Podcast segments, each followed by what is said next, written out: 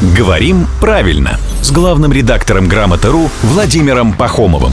И снова здрасте, Володя. Доброе утро. Мы с вами начали Новый год с тройного аж вопроса от нашего слушателя Алексея. Уже обсудили, как правильно морозостойкий или морозоустойчивый. И у нас остается еще два вопроса от него же. Как правильно, на прошедшей или на прошлой неделе?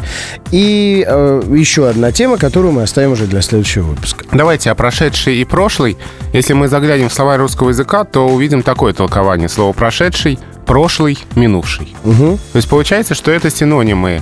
Э, Ну, привычнее, наверное, нам говорить на прошлой неделе, но на прошедшей неделе тоже вполне возможно. Ну, к слову, прошедший, как бы нужно добавлять какое-то пояснительное слово. Ну, там, на прошедший на прошлой неделе фестиваль, ну, например, да? Ну да.